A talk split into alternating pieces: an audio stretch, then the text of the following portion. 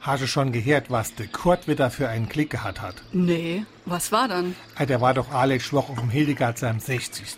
Das weiß ich. Und der war ja ordentlich dabei. Jo, und wollt dann noch heimfahren. Im stracke Kopf. Jo, weißt doch, wie er ist. Auf jeden Fall hat sich das Christa die Autoschlüssel gekrallt und ist selber gefahren. 500 Meter vor der Haustür Polizeikontrolle. Wenn der Kurt gefahren wäre, wäre sein Lappe weg gewesen. Oh, da hat er aber Klicke hat, dass er muss seine Frau hat fahren lassen. So ein schwerer denn nicht durch die Lappe gegangen.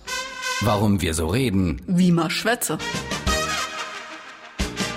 Im gerade gehörten Gespräch fiel gleich zweimal der Begriff Lappe. Einmal ist damit der Führerschein gemeint, und zwar nicht seine moderne Ausführung im Scheckkartenformat, sondern noch der in Papierform. Die grauen Exemplare aus den 60ern waren im Vergleich zu heute riesig und wurden deshalb Lappe genannt.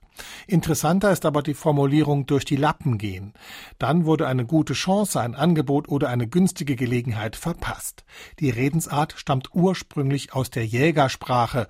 Um Wild am Ausbrechen aus dem Jagdrevier zu hindern, wurden auf Treibjagden bunte Lappen zwischen den Bäumen aufgehängt, vor denen die Tiere zurückscheuen sollten. War ein Tier mutig und scheute nicht zurück, ging es den Jägern durch die Lappen und überlebte die Treibjagd.